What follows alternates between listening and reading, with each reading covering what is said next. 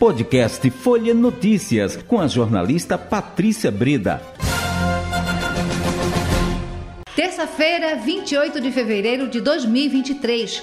Começa agora mais uma edição do podcast Folha Notícias. Direto da redação integrada Folha de Pernambuco, sou Patrícia Breda. Agora o papo é sobre política. Com ela, Pulpe Rosenthal, repórter de política do Folha de Pernambuco. Depois do carnaval, o ano começa e começou bastante movimentado, né, Pulpe? Hoje está acontecendo, Patrícia, uma situação bastante complicada dentro da Assembleia Legislativa de Pernambuco. Tentar explicar hum. para você o que é que está acontecendo e para seus ouvintes.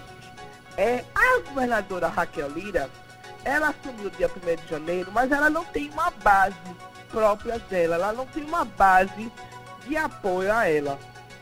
Uhum. Ela, inclusive, é, o partido dela, o PSDB, teve apenas três deputados. Isso. E apesar disso, ela conseguiu emplacar um presidente da uhum. né, Álvaro Porto, é, que é do seu partido, num fato meio que inédito na política pernambucana, porque normalmente se leva em conta o princípio da proporcionalidade. Quem tem mais parlamentares leva os maiores cargos, né? Isso não aconteceu nem com a presidência, nem na primeira secretaria, também que é o, o, o Partido do Solidariedade. Mas de toda forma, foi eleita a mesa e aí começou-se a discutir a composição das comissões. As composições, Patrícia, são fundamentais. Elas que analisam, que discutem cada projeto, fazem um parecer para que ele seja votado no plenário. Então, assim, as comissões é o ponto de partida de qualquer projeto que tanto os deputados quanto o executivo apresentem e seja discutido e seja votado para entrar em funcionamento. O que é que acontece? Vai estar em vigor o projeto de lei. E aí tá, estamos já no dia 28 de fevereiro, vai completar praticamente um mês que, uhum. a, a, Assembleia voltou a trabalhar, que os deputados tomaram posse e não tem comissões ainda compostas. Por quê? Porque a governadora, por não ter base, está tentando garantir que seus aliados, aí eu digo a você, não aliados é, de uma base, mas aliados que ela tenha conquistado por algum outro motivo Sim. nas presidências dessas comissões. Então, a governadora não está conseguindo garantir, não tem essa força né? Ela não tem a força política para emplacar, então ela vem manobrando dia após dia. A gente está completando o mês e a Assembleia está parada, Patrícia, porque praticamente não se discute projeto de lei, não se discute nada, porque sem comissão não tem como nada andar. Então, se tem Nossa. reunião plenária, uhum. se lê requerimento, se vota requerimento, mas projeto de lei que é bom, nada. Hoje, inclusive, as comissões vão ter, depois de muita discussão, não, quatro reuniões ao longo uhum. do dia. Foi acertado que hoje as comissões iam tomar posse, né, iam ser compostas e haver eleição.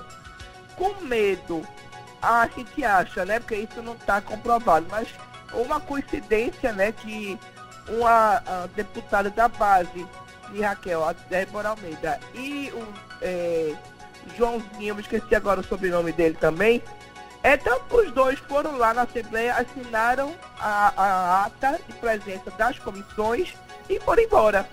Sim. E aí não teve, só pode, a reunião, a primeira reunião tem que ser com todos os titulares, a eleição tem que ser com a presença dos titulares. Infelizmente eles não tiveram, né? E mais um dia em que nada acontece na, na Assembleia Legislativa por conta da governadora Raquel Lira tentar manobrar para garantir que os seus escolhidos ocupem as comissões, as presidências das comissões.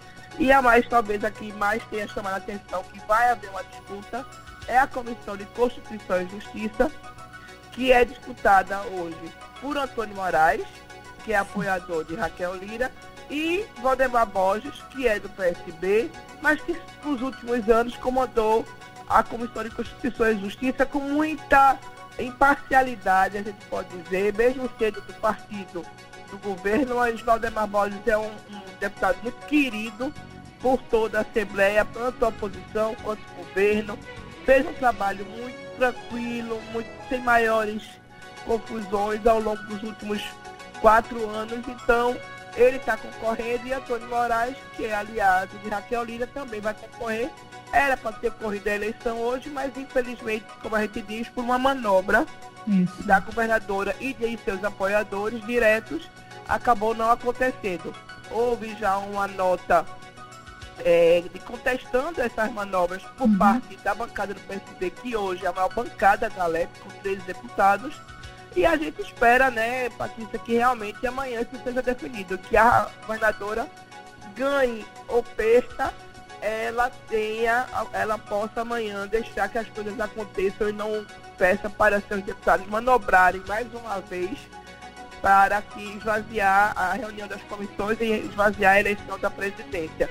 A deputada Débora que alegou um problema físico por não ter ficado na reunião, disse que estava passando mal, mas a gente não sabe se realmente isso aconteceu ou foi apenas uma coincidência que outro aliado da governadora também não tenha comparecido, né?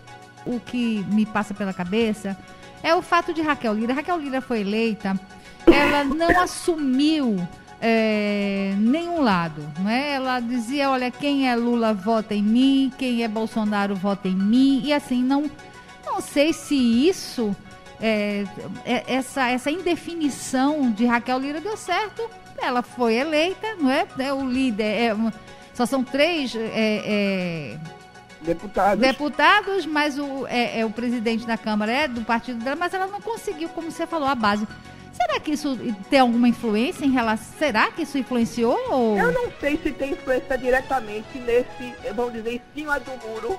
Ah. Ou como a gente até brinca na política, é, Raquel atucanou, né? Porque a gente conhece os tucanos como meio que em cima do muro algumas vezes. E ela que é tucana.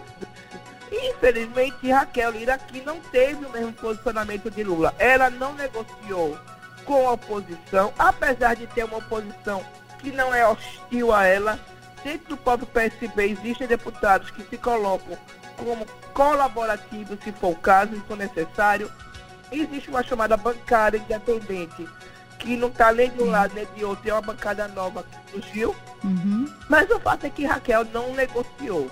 E a gente está vendo uma série de situações que a gente já colocou aqui no teu programa, já colocou nas edições é. da Folha de Pernambuco, que ela não quis negociar uma transição com o antigo governo, então teve que pegar as coisas meio que no bonde andando, exonerou todo mundo, teve aquele decreto de exonerar todo mundo, então todo mundo que perdeu, não só os comissionados do antigo governo, mas também quem perdeu o cargo de chefia, quem estava à disposição de outro órgão teve que voltar. A coisa meio complicada, então, hum. e ela negociou e ela não está, tá, talvez não está sabendo negociar com a, alguns partidos ou com alguns deputados que não são da sua base de apoio, mas que eu tenho certeza que podem negociar para que haja governabilidade. É isso. É, e também no palco nacional está bastante movimentado. No palco nacional a gente também está movimentado. Hoje a gente teve o, o presidente Lula relançando o Conselho de Segurança Alimentar. Nós temos uma população é, gigantesca, né? O Brasil é um país com muitas diversidade, com muitas áreas muito carentes, pessoas, é, pessoas, cerca de 33 milhões de pessoas, segundo dados do ano passado, passando fome.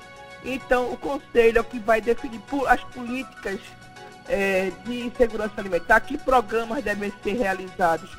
Então, a gente espera que realmente esse Conselho possa trabalhar e a gente possa ter já nesse primeiro ano uma redução gra gradual e, uhum. drástica desses números de pessoas passando fome. Isso aí. E outra coisa, Patrícia, a uhum. gente tem que lembrar que é papel do Estado garantir isso, isso né? A gente uhum. precisa ter o Estado provendo saúde, educação e alimentação para quem não tem condições, né? A gente precisa, a gente sabe que nem todo mundo tem condições de ter o alimento na mesa o tempo isso. todo. Então é o governo do estado contribuir e garantir isso.